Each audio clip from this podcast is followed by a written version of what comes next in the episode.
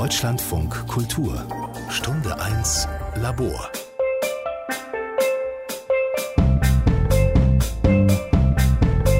Mit Thorsten Janczek und Susanne, du bist dran. Susanne?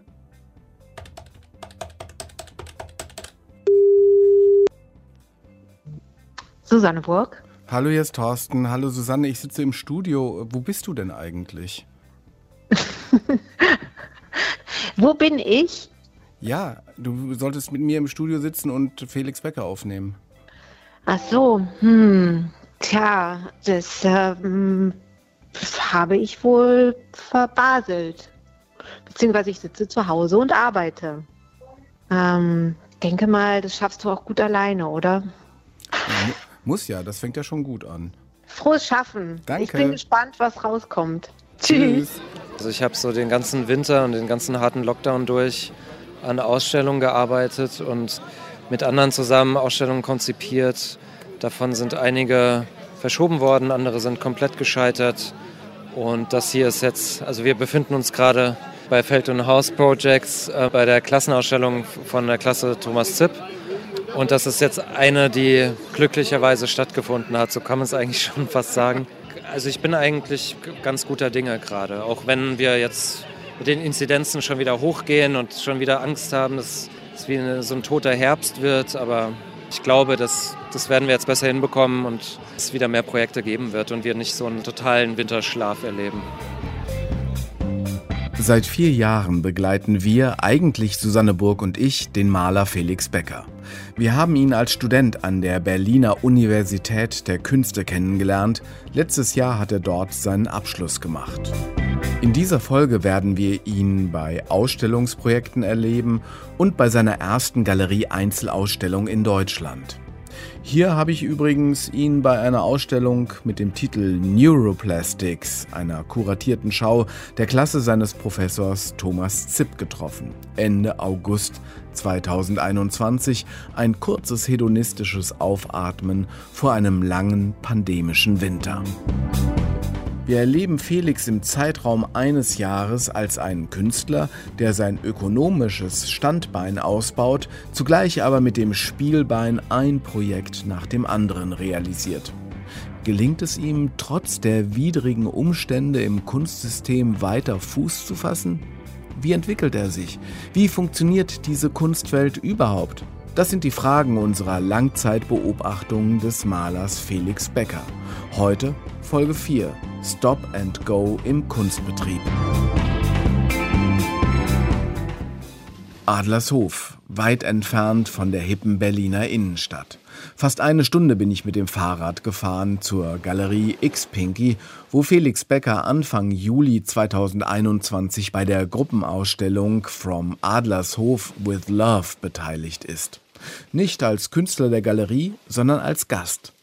Als ich am glutheißen Eröffnungsnachmittag ankomme, füllt Galeristin und Künstlerin Isabella Sedeka gerade gestoßenes Eis in große Wannen. Die Getränke für die Eröffnung am Abend müssen kalt werden. Ich frage sie zunächst, wo wir hier eigentlich sind. Wir sind hier in einem ehemaligen Einkaufszentrum, was umgewandelt worden ist und jetzt momentan Platz bietet für Start-ups und Galerien und junge Künstler und Online-Unternehmen. Und hier ist jetzt also eine Galerieeröffnung mit drei Positionen, unter anderem natürlich unser bekannter Felix Becker. Wie seid ihr denn auf Felix Becker überhaupt gekommen? Also wir sind ja auch schon seit längerer Zeit auf Messen unterwegs und ich stand immer wieder vor Felix Arbeiten. Also ich sehe so viele Künstler und zuerst wusste ich gar nicht, wer das ist. Aber mir ist er dann immer wieder aufgefallen und irgendwann habe ich natürlich geguckt, wer ist denn der Künstler? Und wo steht er gerade, bei wem ist er gerade? Und ich kenne auch seine Galerien, von denen er momentan vertreten wird. Und er war dann auch bei der letzten, als ich, als wir 2019 in Basel waren, dann war er auf meinem Weg zu meinem Stand. Und ich habe jeden Morgen habe ich dann noch so einen kleinen Halt gemacht und habe immer wieder mal geguckt. Und jetzt haben wir, nachdem wir so nomadisch unterwegs waren, haben wir unsere eigene Galerie aufgemacht. Und irgendwie hat dann Felix auf Instagram kam er dann auf uns zu und hat dann unsere Sachen geliked und da habe ich natürlich sofort das ausgenutzt und den Kontakt dann erstellt und ja, dann ging das eigentlich ganz schnell. Felix kam dann hierher und hat sich das angeschaut und wir waren bei ihm im Atelier und haben uns seine neuesten Arbeiten angeguckt und in Köpenick schon im neuen? Richtig, genau, in Köpenick, in seinem neuen Atelier, was ganz toll ist. Was auch ganz nah von hier ist, was natürlich auch super praktisch für uns ist. Und dann haben wir uns entschlossen, dass wir ihn sofort hier in die Ausstellung mit reinnehmen. Und was ist es genau, was dich fasziniert hat oder was euch fasziniert an diesen Arbeiten? Also mich fasziniert bei Felix Arbeiten, dass sie sehr vielschichtig sind, dass sie so eine Leichtigkeit und Tiefe haben und einen hundertprozentigen Wiedererkennungswert.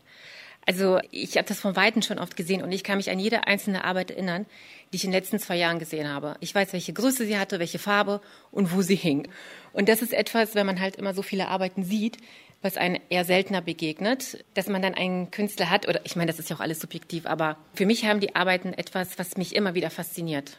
Ja, das ist so eine Reliefarbeit, so bemaltes Holz, so dunkelblau, so taubenblau eigentlich eher und eine rosafarbene Arbeit mit ähm, so relativ glatt, äh, sogar glänzend, mit so ein bisschen Strukturen, noch ein bisschen Farbe drin, aber eigentlich ziemlich knallig. Sie ist knallig und sie ist sehr pastiziös und was bei dieser Arbeit auch so schön ist, sie riecht halt auch noch, die riechen beide noch sehr nach Öl. Das macht natürlich wahnsinnig viel Spaß. Also lebt diese Arbeiten. Das ist, man läuft drum herum, man sieht diese Dicke der Ölfarbe, diese Schichten. Sie glänzen dann auch im Licht und man riecht das Öl. Und das ist ein totales Live-Erlebnis. Wünscht sich eine Galerie eine längere Zusammenarbeit? Nur mal ganz direkt gefragt. Ja, natürlich. Also das, das würden wir natürlich sehr gerne. Ist er wählerisch? Ich glaube schon, dass Felix wählerisch ist. Ich glaube, es ist auch normal, dass man sich erstmal antastet und guckt, wie eine erste Ausstellung zusammen funktioniert und genau. Und ja, also wir würden uns natürlich das total wünschen. Also wir sprechen natürlich auch gezielt Künstler an, mit denen wir uns auch vorstellen können, dass wir dann auch länger zusammenarbeiten. Ja, das wäre natürlich super schön.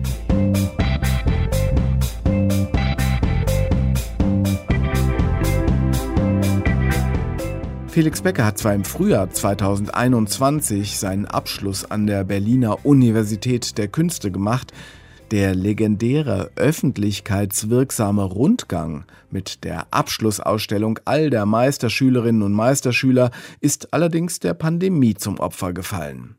Nun ist es Herbst und die Absolvierenden organisieren selbst eine Ausstellung in einem ehemaligen Kühlhaus. Drei Stockwerke, rohe Backsteinwände, ein riesiger Lichthof mit Galerien umsäumt. Rein kommt man übrigens nur mit 3G-Nachweis. Hier zeigt Felix seine Abschlussarbeiten. Also ich bin total froh, dass wir die Ausstellung hier machen können. Ich finde die Räumlichkeit jetzt für meine Arbeit speziell nicht hundertprozentig passend, aber man muss auch eben auch Kompromisse eingehen bei sowas. Ich glaube, es war wirklich bereichernd für alle, die jetzt hier mitgemacht haben, dass wir ein Projekt hatten, bei dem eine Ausstellung in einen Raum gebaut wird und wir in Absprache diese Arbeiten setzen und nicht einfach nur nebeneinander unsere Positionen präsentieren. Und das ist jetzt ja äh, Ersatzrundgang. Auch äh, Rundgang hat ja auch dann immer so was Transitorisches, also vor allen Dingen für die Absolventen.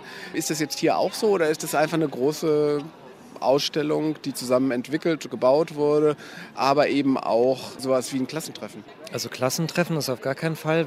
So ein Rundganggefühl war jetzt bei mir so nicht direkt da. Aber es kommt jetzt so gerade im Laufe des Abends so ein bisschen zustande, weil parallel der Rundgang an der ODK ist und jetzt so langsam die Leute von der ODK, von dem Rundgang hierher kommen. Und dann über die Gespräche ergibt sich dann auf einmal doch so ein Rundganggefühl wieder. Das hat aber auch was mit der Zeitlichkeit zu tun, dass die ODK ihren Rundgang in den Herbst verlegt hat und wir unsere Ausstellung so ein bisschen daran gekoppelt haben. Also es war eine bewusste Entscheidung, das parallel zu machen. Ist auch dahingestellt, ob das so eine gute Entscheidung war. Aber dadurch kriegt es so ein ganz kleines bisschen so ein Rundgang-Geschmäckle. Aber ansonsten weiß ich gar nicht, ob das Gefühl dafür da wäre. Es ist einfach eine Ausstellung von einer Gruppierung von KünstlerInnen, die jetzt zusammen ausstellen. Und der Grund, warum wir zusammen ausstellen, ist halt der UDK-Abschluss. Aber das ist eigentlich fast längst vergessen sozusagen. Wie wird denn auf deine Arbeit reagiert? Du zeigst ja nicht nur das Bild, sondern oder das, das große, die große Arbeit, die, die Malerei und aber auch die große Holzskulptur. Wie reagieren die Leute auf dich? Was sagen die? Sagen die, uh, was ist denn das? Oder tolle Sache? Also ich habe leider jetzt nicht so direktes Feedback, weil immer nur 150 Leute in das Gebäude dürfen und ich stehe hier schon seit Stunden draußen, damit möglichst viele BesucherInnen rein können. Ja, es ist unterschiedlich. Also Ich meine, über soziale Medien und so kennen die Leute die Arbeit teilweise schon und die, die es nicht kennen, erkennen es vielleicht auch nicht unbedingt sofort, dass es von mir ist. Zu den Arbeiten bekomme ich durchweg ziemlich gutes Feedback. Also auch überraschend gut, weil ich selber mit der Präsentation jetzt nicht hundertprozentig zufrieden bin. Ich habe ja auch gesagt, dass die Räumlichkeiten für meine Arbeit vielleicht nicht ideal sind. Was ist denn nicht ideal daran? Ich denke, dass die Decke vielleicht zu niedrig ist für die Größe der Arbeiten, die ich habe dadurch, dass halt sehr große Eisenträger dann nochmal unter der Decke auch verlaufen, die jetzt unnötigerweise im dritten Stock, wo meine Arbeit zu sehen ist, auch noch in einem hellgrau gestrichen sind. Meine Arbeit, also meine Malerei auf Leinwand ist ja dann auch in so einem sehr, ja, man kann dazu hellgrau sagen, es ist kein hellgrau, aber es ist in einem sehr hellen Ton. Geht ins Bläuliche oder ins in Auberginen, aber halt sehr hell und es korrespondiert merkwürdig mit diesem großen Teeträger und so. Das ist alles halt nicht unbedingt ideal. Aber meine Güte, man muss sich einfach dann auch damit arrangieren. Und ich habe versucht, die Arbeiten so zu platzieren, dass es nicht ganz so untergeht oder nicht ganz so eine ganz komische Symbiose eingeht, sondern dass meine Arbeiten schon noch als Arbeit erkennbar sind und rausstehen. Und das Feedback ist gut, aber die Leute, die hierher kommen, sind ja auch größtenteils wohlgesonnen. Also die, die freuen sich ja auch endlich mal wieder was zu sehen. Das ist, der Shutdown ist zwar lange vorbei, aber man hat halt nicht sofort tausend Projekte und kann alle möglichen Leute einladen, sondern viele, die jetzt hierher kommen, die sehen meine Arbeit seit drei Jahren zum ersten Mal wieder. Ja, aber das ist doch toll. Also das ist ja wirklich äh, noch eine gute Zeit erwischt. Wir wissen ja gar nicht, wie das jetzt weitergeht mit der mit Pandemie. Äh, wie geht es bei dir jetzt weiter? Du hast noch zeitgleich eine Beteiligung bei einer Galerie wieder in Adlershof, ne, X-Pinky? Genau, aber die Ausstellung ist nicht in Adlershof, sondern die ist in Friedrichshain. Ach wirklich? Das wusste ich gar nicht, ja. Im ehemaligen böhmischen Brauereilager. Das ist ein sehr, sehr schöner Ort. Also lohnt sich auf jeden Fall auch vorbeizukommen. Ähm, okay, mache ich. bisschen so, also so, fast so ein bisschen Berghain-Atmosphäre da drin. Sehr groß, sehr dark und sehr abgefuckt. Sehr schöner Ort. Freue ich mich auch total, dass ähm, die Galerie das organisiert hat. Blöderweise findet es irgendwie parallel statt. Ich fände es schöner, wenn es irgendwie so ein bisschen versetzt wäre, weil so die, die Eröffnung ist in zwei Tagen und jetzt kann ich gerade mal so einen Tag Luft holen und dann wieder dorthin und der Aufbau war parallel, der Abbau wird parallel sein und so, das sind so kleine Leidlichkeiten. Aber ich bin total froh dabei zu sein, weil ich da zwei Skulpturen zeige, die in einer sehr schönen Installation da auch stehen. Ansonsten ist für, für dieses Jahr, weiß ich nicht, was noch so passieren wird. Viele Sachen passieren einfach auch kurzfristig. Also wenn man so am Anfang steht, kommen Anfragen meistens zwei Wochen, drei Wochen vorher. Also es sei denn, es ist eine professionelle Galerie, die planen natürlich weiter im Voraus, aber gerade so Gruppenausstellungen in so Abundant Places, die sind einfach kurzfristiger. Insofern, irgendwas wird schon noch passieren, aber ich weiß noch nicht was.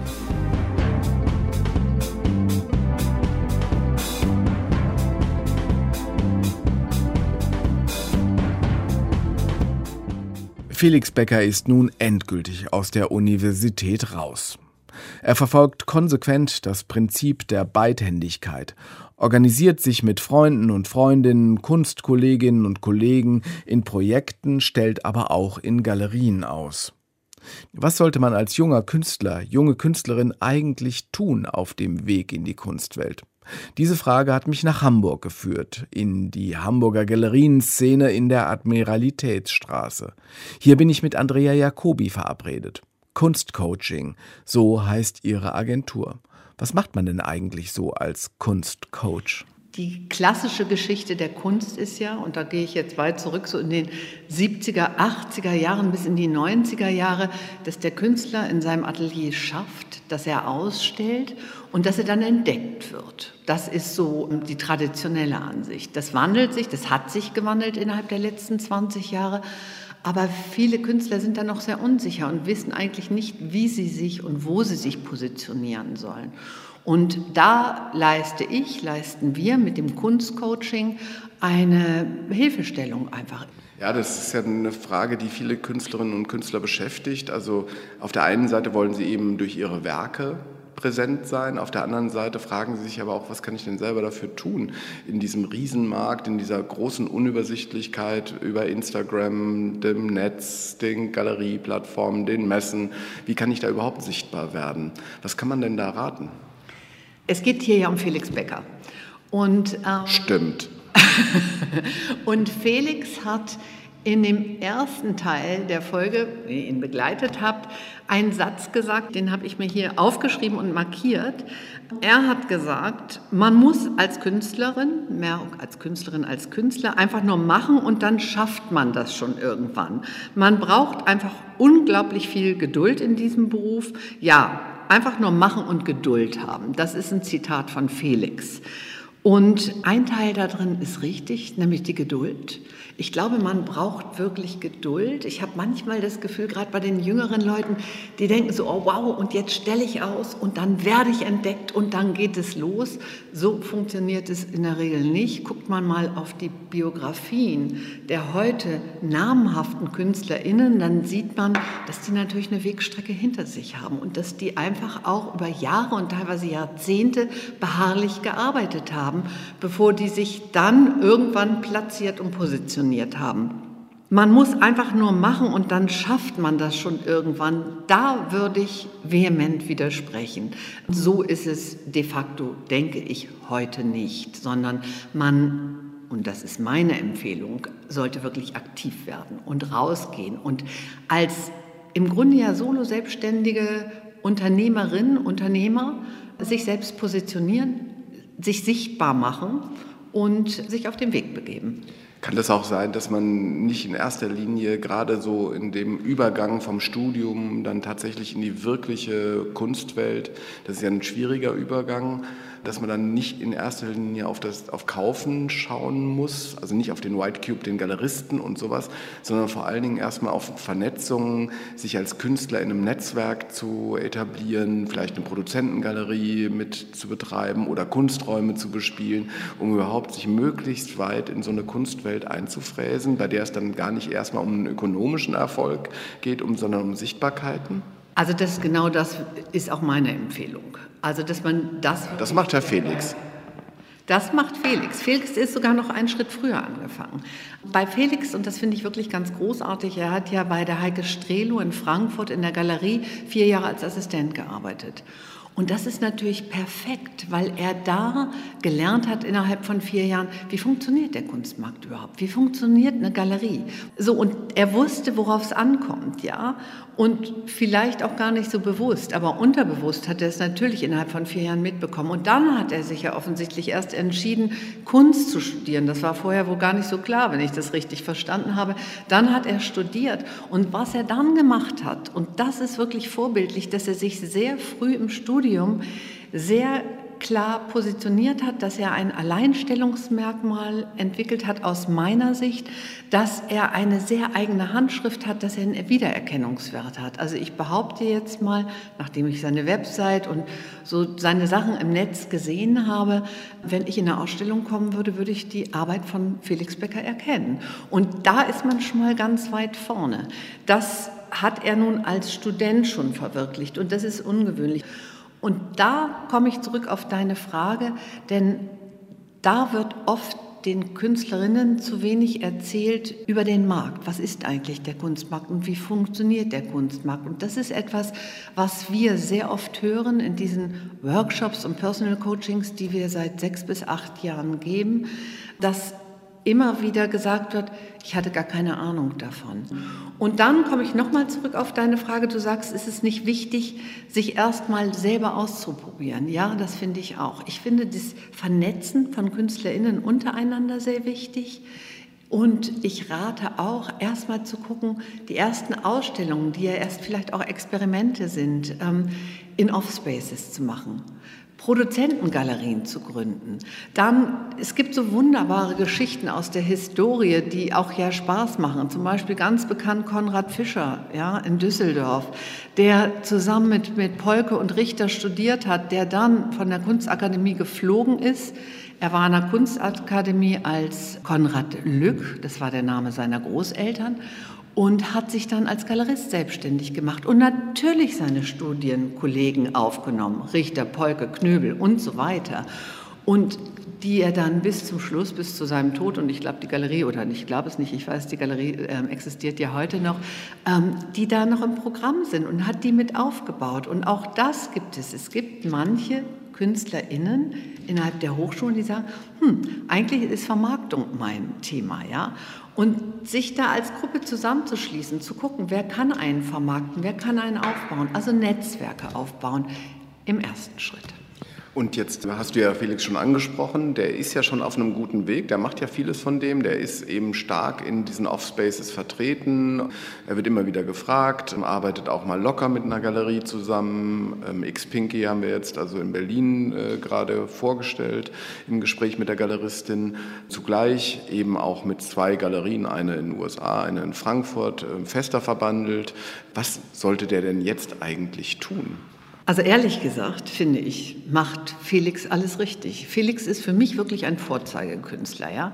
Also angefangen bei seinen vier Jahren bei Heike Strelo als Assistent zum Studium, wo er sich innerhalb des Studiums so klar positioniert hat, wo er schon zwei Galerien gefunden hat. Ähm, da würde ich noch mal einhaken, weil irgendwann gab es mal die Frage, ist es eigentlich richtig, schon so früh eine Galerie zu finden? Und ähm, schon so früh mit Galerien zusammenzuarbeiten, das würde ich nicht jedem empfehlen. Ich finde, es kommt immer darauf an, wo man steht. Und Felix war sehr früh sehr klar positioniert und von daher war das für ihn genau richtig. Ich glaube, es war zuerst ähm, Maus Contemporary, mit der er zusammengearbeitet hat, dann Heike Strelo, jetzt kommen weitere Galerien dazu. Das ist ganz perfekt. Aber er hat den eigenen Faden nie verloren. Er hat trotzdem genetztwerkt. Er macht trotzdem, er kuratiert auf der einen Seite Off-Ausstellungen und er nimmt an Off-Ausstellungen teil. Also er betreibt im höchsten Grade ein Selbstmarketing. Und wenn ich mir auf seiner übrigens auch hervorragenden Website, aus meiner Sicht hervorragende Website. Man sieht eine Ausstellungsliste. Da sind Ausstellungen in Galerien, da sind Off-Ausstellungen, da sind Produzentengalerien, da ist alles dabei. Und der hat, ich ich glaube, es gibt kaum einen Monat, wo er nicht eine Ausstellung hat, ja. Und wenn er keine hat, dann klingt es so, als wenn er sich die nächste organisieren würde, mit immer Kolleginnen im Boot, ja. In euren Folgen nennt er auch immer die Namen der Künstlerkolleginnen. Auch das, super, perfekt, also vorbildlich.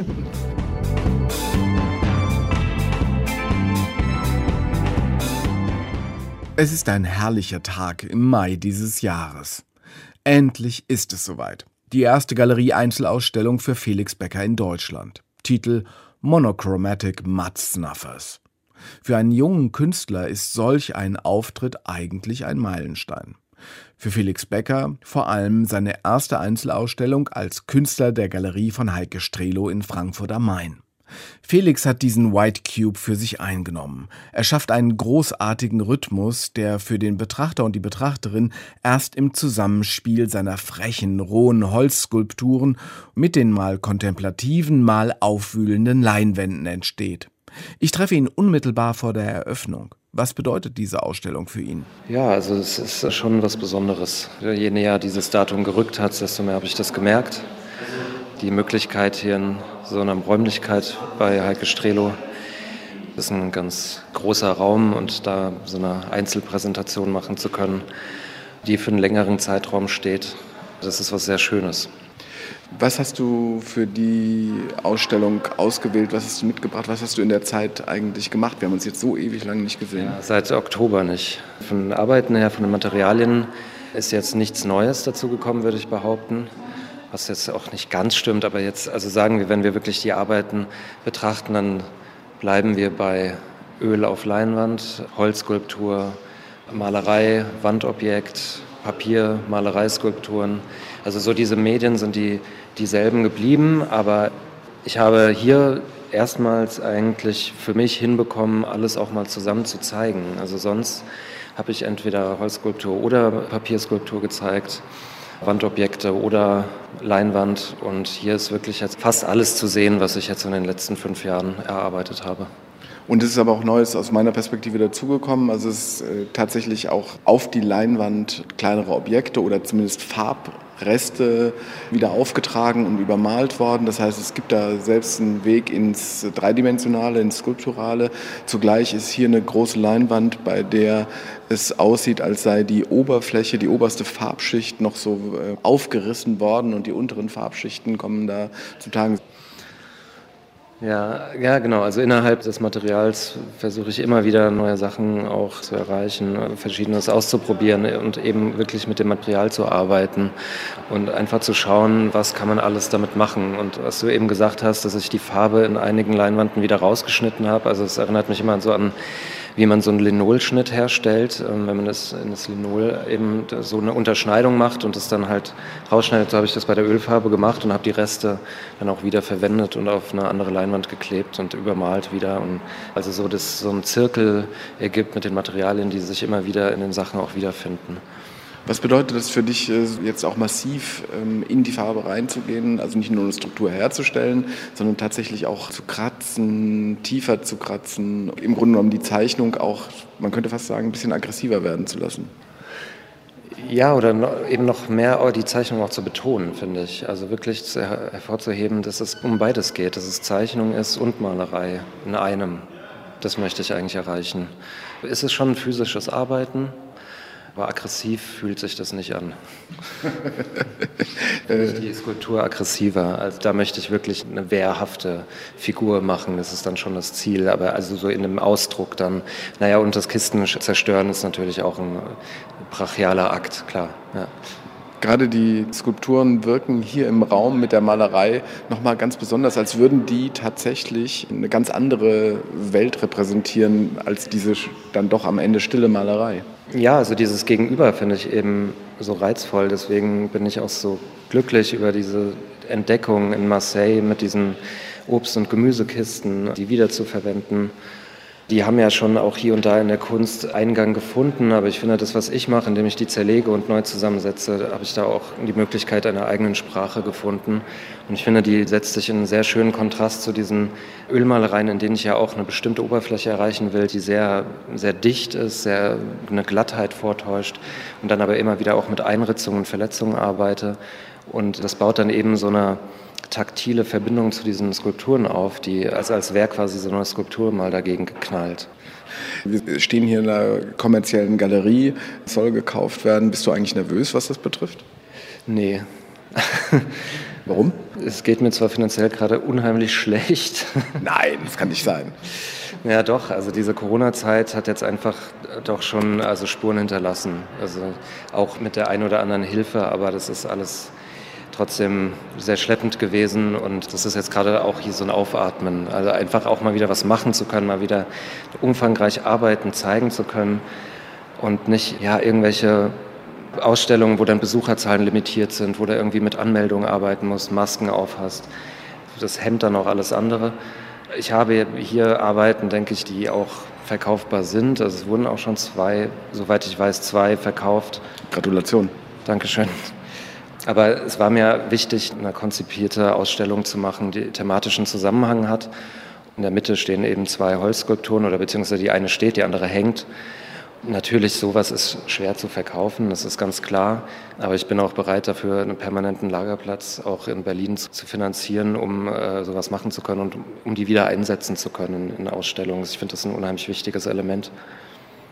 Ja, aber also auch so eine Vorbereitung von so einer Einzelausstellung in dem Umfang ist wirklich auch eine finanzielle Herausforderung. Glücklicherweise mit den Holzskulpturen nicht so sehr, aber da muss man auch bedenken, dass diese ganzen Kisten, die gesammelt werden, die müssen ja auch irgendwie transportiert werden, die müssen irgendwo gelagert werden. Wenn ich da so 40 Obst- und Gemüsekisten im Atelier habe, dann ist die, das halbe Atelier besetzt. Also das hat tatsächlich, ist jetzt nicht ganz umsonst, aber das Material an sich kann man ja einfach auflesen. Die ganzen Marktstände oder kleinen Gemüsehändler, die sind glücklich, wenn sie das Zeug loswerden. Deswegen, also das ist natürlich einfach zu sammeln, aber die Ölmalerei, das ist eine finanzielle Herausforderung, das auch in dem Umfang jetzt erstmal in, in Vorleistung zu gehen. Ja, man sieht es ja an diesem einen aufgebrochenen Ding, wie viel Farbe eigentlich auf deinen Bildern drauf ist. Das sind ja x Schichten, also fünf, sechs, schätze ich, richtig dicke Ölmalereischichten, die dann jetzt aufgebrochen werden und wieder zum Vorschein kommen. Das kostet ja auch ein bisschen was. Ja, genau. Das ist leider so, aber ich finde, das muss auch so sein, weil ich eben eine ganz bestimmte Qualität in der Farbe haben möchte, die so, wie ich es mache, nur entsteht, wenn man mehrere Schichten aufeinander bringt. Wenn ich mit einem weniger saugenden Bildgrund arbeiten würde, würde ich es schneller erreichen. Dann bräuchte ich nicht vier, fünf Schichten, sondern dann wird wahrscheinlich schon eine oder zwei reichen. Aber ich bleibe bei der Leinwand, weil es eben so ein flexibles Medium ist, was halt auch so eine eigene Bewegung mitbringt. Wenn ich jetzt auf einer Aluplatte arbeiten würde, dann wäre meine, wie soll man sagen, meine Malbewegung wäre eine andere, die wäre ja viel härter. Die Leinwand gibt leicht nach und mit solchen Dingen arbeite ich ja auch, mit diesen Schwingungen. Felix, wir sind unmittelbar vor der Eröffnung der Ausstellung. Also in zehn Minuten oder sowas geht's los. Die ersten Leute kommen schon und wir blockieren hier alles. Was wäre ein Erfolg für dich bei dieser Ausstellung? Ja, also hast mir ja schon gratuliert. also irgendwie ist es schon ein Erfolg. Natürlich würde ich mir wünschen, wenn ich neue Kontakte bekomme, neue Leute meine Arbeit kennenlernen und auf irgendeiner Ebene mit mir auch zusammenarbeiten wollen wenn sich schöne Sammlungen finden, in die die Arbeiten Eingang finden. Das gibt es auf ganz vielen Ebenen Erfolgsmöglichkeiten. Das ist ja das Schöne. Du hattest Corona, ich hatte Corona, Susanne hatte Corona, von der ich dich übrigens ganz herzlich grüßen muss. Die ist in den Vorbereitungen für Cannes, fürs Filmfestival. Die kann nicht kommen, aber sie wäre gern gekommen. Äh, wie geht es denn eigentlich jetzt nach Corona? Es hat lange gedauert, bis ich überhaupt wieder so einigermaßen meinen normalen Tag leben konnte. Also, Krass, bei mir auch. Also das hätte ich nicht gedacht. Ich habe noch, als es im Anrollen war, so gedacht, ach, das wird eine Sache von zwei Tagen. Dann kann ich wieder ins Atelier und dann lag ich zehn Tage flach und bin auch zu früh wieder in den Alltag zurückgekehrt. Und ja, jetzt kommen wirklich einige. Bin dann zu früh wieder in den Alltag zurückgekehrt und dann hat es mich gerade wieder hingelegt. Das ist natürlich auch leidig in der Vorbereitung für so eine Ausstellung. Okay, jetzt lassen wir die Leute mal rein, oder? Machen wir so, ja. und es sind wirklich viele Menschen gekommen, Bekannte und Freunde, aber auch viele Sammlerinnen und Sammler der Galerie. Die Stimmung ist toll, die Betrachterinnen und Betrachter lassen sich von dieser Kunst in den Bann ziehen. Ein ordentlicher Applaus nach der kurzen Eröffnungsrede. Ich frage nach einigen Stunden die Galeristin Heike Strelo, ob diese Eröffnung denn schon ein Erfolg für Sie ist. Ja, das kann man wohl sagen. Also erstmal ist es natürlich so, dass wir wahnsinnig viele Besucher haben. Es ist wunderschön nach dieser langen Zeit, wo die Einzelausstellungen immer nur mit wenigen Besuchern gefüllt waren.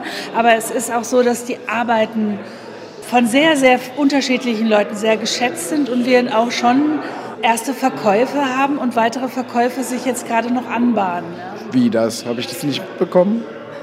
Ja, ich bin da sehr diskret, ja. Also es ist natürlich so, dass wir hier ja mit diesem Kunstlicht arbeiten müssen, weil wir die Galerie ja so ein Raum im Raum ohne Fenster ist und eine, eine Sammlerin speziell wird morgen noch mal wiederkommen, sich es bei Tageslicht anschauen. Und andere haben jetzt eine große reserviert, da müssen wir halt jetzt schauen, ob das räumlich passt. Das ist ja bei vielen dann doch auch immer ein Kriterium. Es ist nicht, nicht jeder ein Sammler, der einfach kauft, auch fürs Depot, sondern es gibt auch viele, die wollen es dann doch tatsächlich immer sehen. Und das sind auch oft nicht nur die Käufer, die ihre Wohnung dekorieren wollen, sondern es gibt auch ganz viele, die einfach mit ihren Arbeiten, die sie kaufen, leben wollen und dann auch oft sehr dichte Wohnungen haben, was Kunst anbelangt, aber es muss trotzdem einen Platz finden, ja, bevor sie die kaufen. Da gibt es auch einige meiner Sammler, die so denken. Ansonsten haben wir ja vorab schon auch sehr gut verkaufen können. Und Wie geht das vorab verkaufen? Haben Sie Portfolios rumgeschickt? Ja, ich verschicke immer vorab Portfolios. Das ist, das ist ja üblich. Also das kann man heute ja auch wunderbar machen. Wir haben auch Showrooms, die man auch äh, digital schicken kann, wo die Bilder natürlich auch sehr gut zu sehen sind. Und spätestens seit Corona, seitdem wir eigentlich nicht live Bilder zeigen konnten, haben wir natürlich auch sehr, sehr viel Wert darauf gelegt, dass die Fotos wirklich auch äh, die Farbigkeiten zeigen, dass sie so viel wie möglich an Details rüberbringen, machen Detailfotos. Und das funktioniert schon. Da kann man auch ganz gut schon vorab verkaufen. Das ist eine tolle Lösung. Da profitieren jetzt auch ganz viele Galerien davon, aber auch Auktionshäuser weiß ich, dass die ganz viel durch dieses Digitale an Zugewinn haben, dass man sich heute auch traut, Bilder zu kaufen, die man noch nicht live gesehen hat. Ja. Also die Ausstellung ist nicht nur künstlerisch ein Erfolg, das kann ich wirklich beurteilen. Die ist wirklich eine ganz, ganz hervorragende Ausstellung geworden. Gratulation. Sondern es ist auch ökonomisch ein Erfolg. Es, wird, es sieht so aus, als ob sie ökonomisch wirklich ein richtiger Erfolg wird, aber das ist für mich nicht das Wichtigste. Also das ist natürlich immer wichtig für jede Galerie auch zu verkaufen, aber für mich ist es immer am wichtigsten, dass eine Ausstellung auch funktioniert in meinen Räumen, dass ich die gut präsentieren kann. Und ich finde, Felix ist es gelungen, die Räume sehr, sehr gut einzunehmen, eine ganz eigene Atmosphäre zu geben. Ich finde es immer ganz toll, wenn Arbeiten eines Künstlers einen Raum auch verwandeln. und sich zu eigen machen. Und das ist jetzt passiert. Also eine begeisterte Galeristin. Ich bin begeistert, es ist ein schöner Abend und, und es macht uns natürlich Freude, dass es wirklich jetzt nicht mehr sich fast wie früher anfühlt, sondern wie früher ist. Im Laufe des Abends hat Heike Strelo mehrere intensive Kontakte gehabt. Eine Sammlerin ist mir besonders aufgefallen. Mein Name ist Sabine Scholz. Ich arbeite hier in Frankfurt beim DAX-Konzern und gehe regelmäßig hier zu Heike Strelo und gucke mir, was sie für neue interessante Künstler hat. Mein Beruf ist selbst, ich bin Steuerberaterin, Wirtschaftsprüferin in einem ganz anderen Bereich und hier werde ich immer inspiriert und deshalb bin ich sehr gerne bei der Heike Strelo. Und die Bilder hier von Felix Becker haben mich jetzt gerade auch wieder inspiriert in ihrer Einfachheit. Was haben Sie denn gesehen? Was, haben Sie, was fanden Sie an dieser Einfachheit so interessant, dass Sie sich doch eine ganze Zeit lang damit beschäftigt haben? Äh, ich gucke immer, ist es Kunst oder malt einfach nur jemand oder bemalt jemand etwas? Und es fängt bei mir immer Kunst an, wenn ich mich dafür interessiere, wenn mich so ein Bild dann doch anzieht, dass ich da doch mal fünf, sechs Minuten davor stehen kann. Und bei ihm ist das gerade so passiert. Ne? Es war A, die Technik, aber wenn ich von Weitem auch die glatten Wände gesehen habe, war es doch mehr, als würde ich jetzt einfach Farbe auf die Wand werfen. Ich weiß nicht, wie es passiert. Hier hat es wieder funktioniert. Denken Sie vielleicht daran, sich so ein Bild zu kaufen auch? Ich gucke, ja, bin Gott sei Dank auch in der Position, dass ich solche Bilder mir auch mal leisten kann. Und deshalb hier überlege ich in der Tat, habe ich zwei, die mir jetzt sehr gut gefallen, ob ich mir eines davon kaufen werde. Jawohl. Welche gefallen Ihnen denn gut? Die zwei Objekte hier in Schwarz und Weiß, das sind so äh, malte, was hat er hier, so Holz, so alte Kisten, die auseinander. Die Kisten, genau. die er da zerrissen hat und wieder neu zusammengesetzt hat, die gefallen mir sehr gut. Die sind so ein bisschen haptisch, äh, springen so förmlich raus. Man könnte fast sagen, wie ein Loch in der Wand. Und dann gibt es eine dieser wundervollen Bilder, die mich am Anfang gleich beeindruckt haben mit dieser sehr glatten Oberfläche, aber in der Mitte sind Farben so, die stechen heraus. Und hier ist ein wunderschönes mit so ein bisschen Sonnengelb. Und ja, das äh, würde ich mir jetzt gerade morgen auch nochmal angucken. Und was ich auch dann immer mache, ich komme schon mehrmals vorbei. Na, dann viel Glück. Dankeschön. Felix Becker ist mit dieser Ausstellung aus meiner Sicht noch einmal besonders in die Öffentlichkeit getreten, findet Anerkennung beim Publikum und bei Sammlerinnen und Sammlern. Auch eine sehr lobende Kritik gab es in der Frankfurter Allgemeinen Zeitung. Wir haben den Frankfurter Kritiker Rudolf Schmitz gebeten, diese Ausstellung für uns zu besprechen. Monochromatic Mud Snuffers heißt die aktuelle Ausstellung von Felix Becker in der Frankfurter Galerie Heike Strelo, also so viel wie einfarbige Schmutzschnüffler. Das klingt ganz schön dreckig. Was man allerdings sieht, sind äußerst manierliche, monochrome Ölfarbenbilder auf Leinwand und Papier sowie zwei splitterige Skulpturen aus Obstkistenmaterial. Was das Thema Monochromie angeht, so lassen sich Felix Beckers Bilder durchaus als Wechselbälger bezeichnen. Da sind stets mehrere Farbschichten übereinandergelegt, das monochrome Finish wird durch Einritzungen, Abklatschverfahren, aufgewühlte Partien irritiert. Da kommen dann in einer grauen Oberfläche rote Linien zum Vorschein, eine mit dem Pinselende eingekratzte schematische Darstellung eines Quaders irritiert das ruhige Hellblau der Farbhaut, eine türkisbrodelnde Narbe tut sich auf in einer beigegrauen Epidermis, dieses Aufwühlen unterer Farbschichten, dieses leise Verletzen perfekter Oberflächen, dieses schon zärtliche Kontaktaufnehmen und Abdruck hinterlassen mittels Rakel oder ähnlich genutzter Holzpartikel ist nicht ohne Reiz und stört die selbstgenügsame Ruhe pastoser Ölfarbe. Wie sehr Felix Becker die lokulische Qualität der Ölfarbe zu schätzen weiß, zeigen Kleinskulpturen auf der Basis von Papier oder Pappmaché, Pilz oder Blütenähnlich, überkrustet mit Farbmaterie, Ölfarbe satt. Am ehesten schmutzig wird es noch bei den aus Obstkistenresten zusammengetackerten Skulpturen. Die eine ähnelt einer fahrigen Heuschrecke und hockt verdattert auf dem Galerieboden, die andere, an der Decke befestigt, zickzackt nach unten wie ein Blitz, läuft aus in einer Spiegelfläche, auf der wiederum ein Pappmaché-Pilz wächst. Diese Splatter-Skulpturen tun der Ausstellung allerdings keinen Gefallen. Sie sind kunsthandwerkliche Bastelei auf der Basis von armem Material, Arte Povera aus der Kindertagesstätte. Und so fällt ein desillusionierter Blick zurück auf die Bilder, die einfarbigen Schmutzschnüffler, die sich dann doch eher einfacher Rezeptur verdanken als wirklicher Erforschung des Bildbegriffs. Die Phase einer monochrom orientierten Materialästhetik bzw. Erforschung von Bildern als Objekten hat es ab den frühen 1990er Jahren, als die einst so gefeierte gegenständliche Malerei nur noch ermüdete, zur Genüge gegeben. Da wurden alle Erkenntnisse gesammelt, da sind keine weiteren Aufschlüsse mehr zu erwarten. Kann man das allerdings einem 35-jährigen Künstler vorwerfen? Kunstgeschichte zu wiederholen, wenige Zentimeter davon rezeptartig zu verwerten und das dann als richtungsweisenden Entwurf zu präsentieren? Aus der Perspektive eines Kritikers, der seit einigen Jahrzehnten unterwegs ist, allerdings. Dem Künstler mag der Vorwurf belanglos erscheinen, drei Viertel seiner Ausstellung sind bereits verkauft. Und so möchte der Kritiker für sich selbst sprechen ebenfalls mit einer Anleihe, mit modifiziertem Loriot, also mit gebrochenem Pathos. Das Leben mit diesen Bildern ist möglich, aber sinnlos. Der Kritiker Rudolf Schmitz spricht für sich. Und auch so ein Verriss gehört nun zum öffentlichen Auftreten als Künstler. Ich frage noch einmal Andrea Jacobi, die Künstlerinnen und Künstler coacht, was Kunstkritik in den Medien für Karrieren bedeutet und wie man als Künstler und Künstlerin mit Kritik umgeht. Das ist natürlich von außen ganz leicht gesagt, ja, weil ich glaube, wenn es mein Werk wäre, was extrem mit keiner so positiven Kritik angesehen würde, dann äh, haut es natürlich erstmal ins Herz oder in den Magen oder wie auch immer. Ich würde trotzdem raten, damit sportlich umzugehen. Denn wenn man alle Menschen befragen würde, wie sie es einschätzen, dann wird man sehr viele unterschiedliche Meinungen bekommen. Und eine Kritik ist ja im Grunde da, sich selbst zu reflektieren, zu gucken und wirklich auch für sich selber kritisch zu gucken, wo stimmt das und wo stimmt es vielleicht nicht. Wo kann ich wirklich sagen, das hat wirklich nichts mit mir und meiner Arbeit zu tun, das kann ich aus den und den Gründen für mich ablehnen. Und ich glaube, wenn man das so betrachtet, die Kritik, dann kann man an jeder Kritik, auch an einer sehr heftigen Kritik wachsen. Und das wünsche ich Felix. Denn er hat ja solche und solche Kritiken, er hat einen super Erfolg und auch das spricht ja für sich.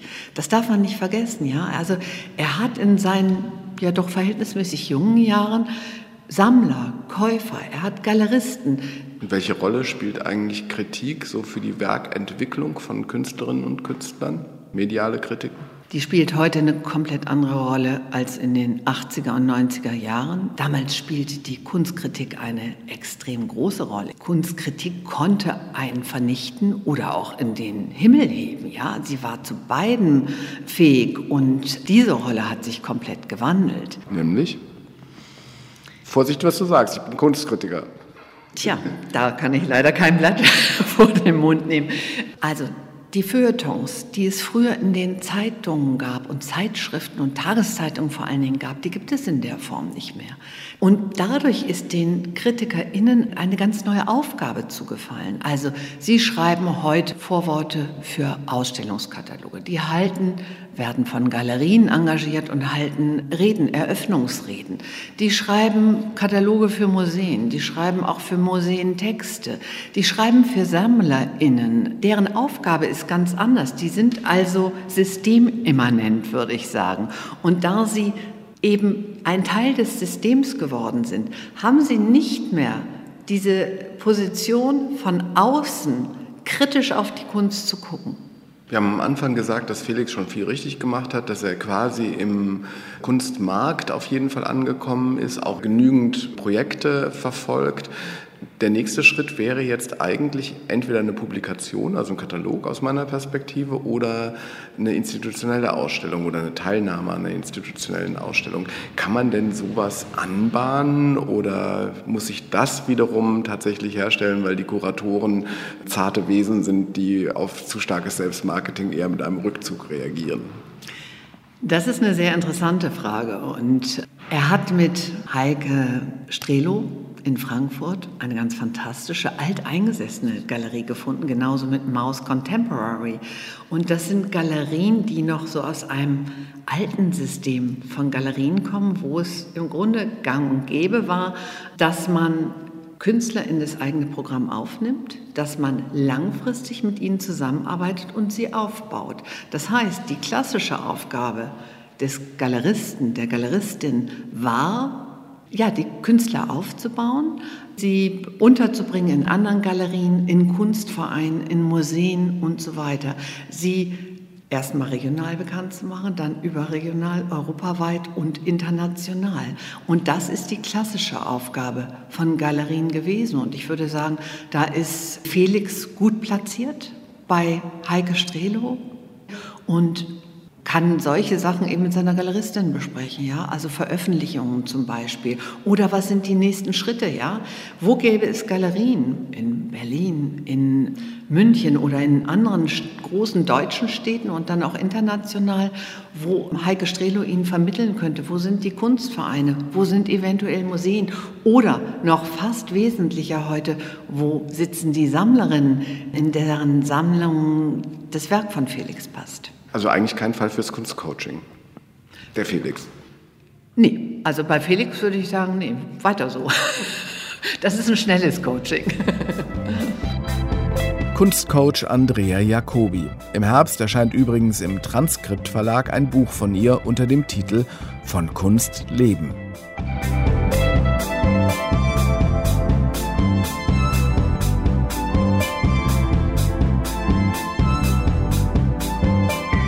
Vor zwei Wochen treffe ich Felix Becker noch einmal im Berliner Stadtteil Wedding. Seit Wochen läuft hier das Projekt Zustand, an dem er beteiligt ist. Eine entrümpelte Wohnung im Erdgeschoss, rohe Wände, ein echter Berliner Offspace. Größer als zum White Cube seiner Frankfurter Galerie könnte der Kontrast nicht sein. Felix Becker und Miriam Jeske sind hier Kuratoren der Ausstellung Until Further Notice. Das ist ein Projektraum, für künstlerische Projekte, organisiert von Fabian Hupe, Janne Riemer und mir.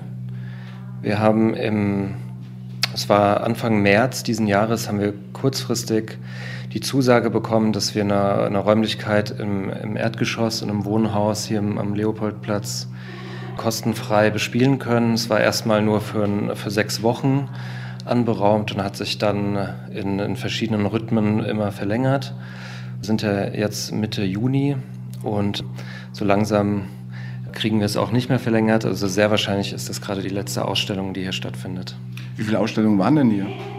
Das ist jetzt das sechste Projekt, was wir hier haben. Also das heißt, wir haben eigentlich pro Monat so zwei Projekte hier gehabt. Und welche Rolle spielt das so in deiner Arbeit eigentlich?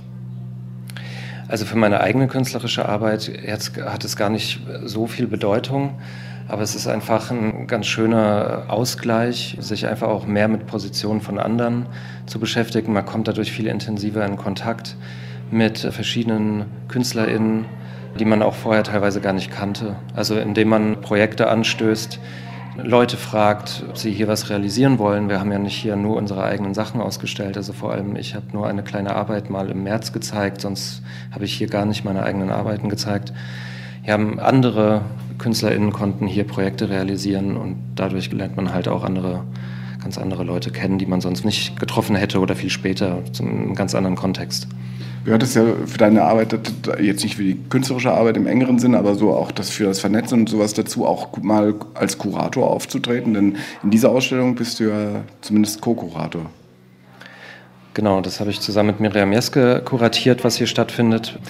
Und das ist ich weiß nicht, es ist mehr so eine Leidenschaft, würde ich sagen. Ich habe 2018 schon mit drei KünstlerInnen zusammen eine bisschen größere Gruppenausstellung kuratiert.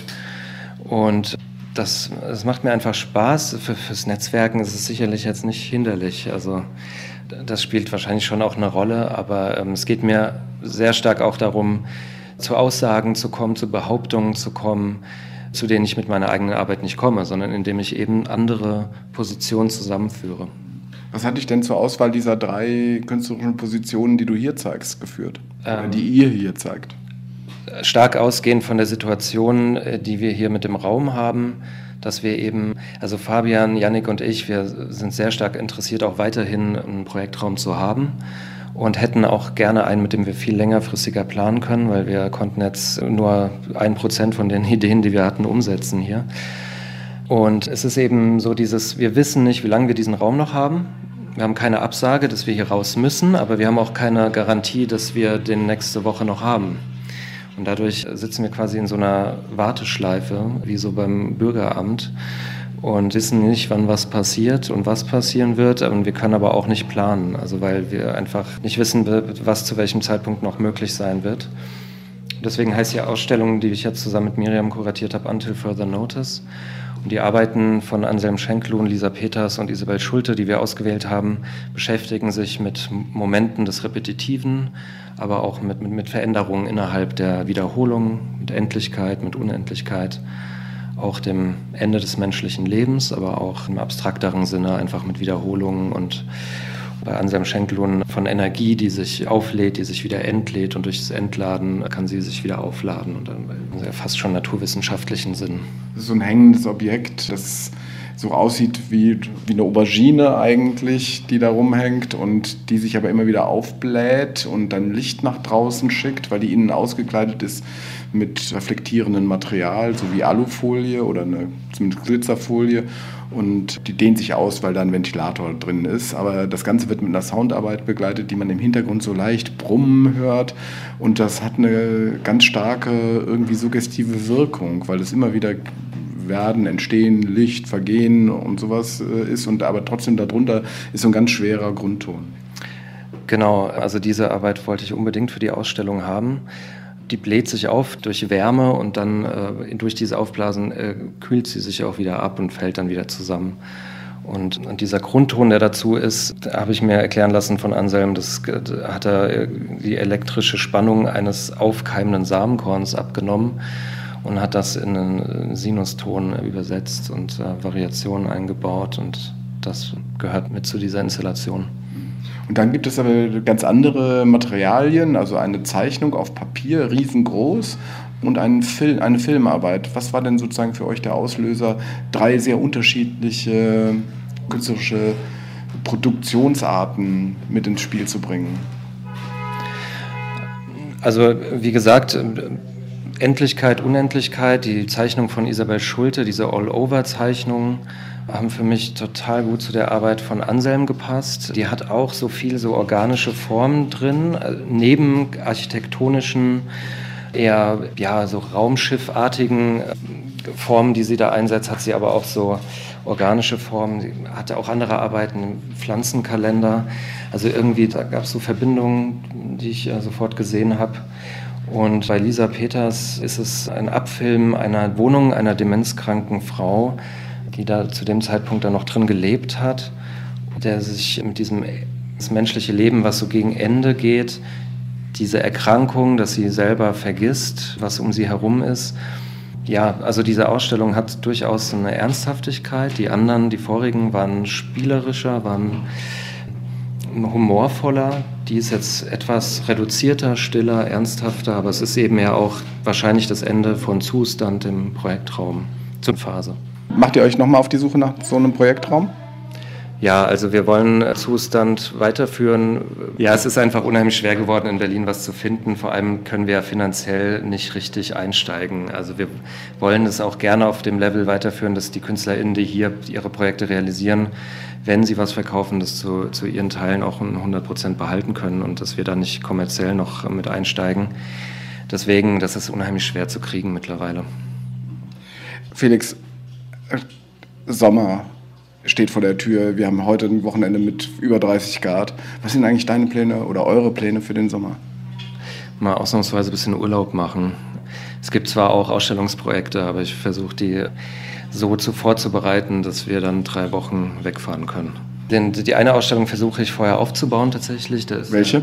Das wird in einem ehemaligen DDR-Kornspeicher in Potsdam sein. Das machen äh, KünstlerInnen aus Potsdam, die organisieren diese Ausstellung, die haben auch Förderung dafür bekommen. Das ist aber, da bin ich auch gar nicht so im Bilde, wie umfangreich das wird. Äh, ich weiß nur, wann der Aufbau ist und ich weiß, was ich dazu machen will und hoffe, dass sich daran nichts mehr ändert und dass ich danach in Urlaub fahren kann. Okay, dann wünschen wir dir einen schönen Urlaub. Vielen Dank, Thorsten. Ein wirklich ereignisreiches Jahr stand unter pandemischem Hü und Hot. Hoffentlich wird der Herbst und Winter nicht so schlimm wie im letzten Jahr. Ich habe Felix Becker im vergangenen Jahr erneut reifer erlebt. Er verfolgt klar und lustvoll Projekte wie Zustand, treibt aber auch seine Karriere als Galeriekünstler voran. Wir werden ihn weiter auf seinem Weg begleiten. Ende offen. Das war Folge 4 unserer Langzeitbeobachtung des Malers Felix Becker. Stop and Go im Kunstbetrieb. Tschüss sagt Thorsten Janczek.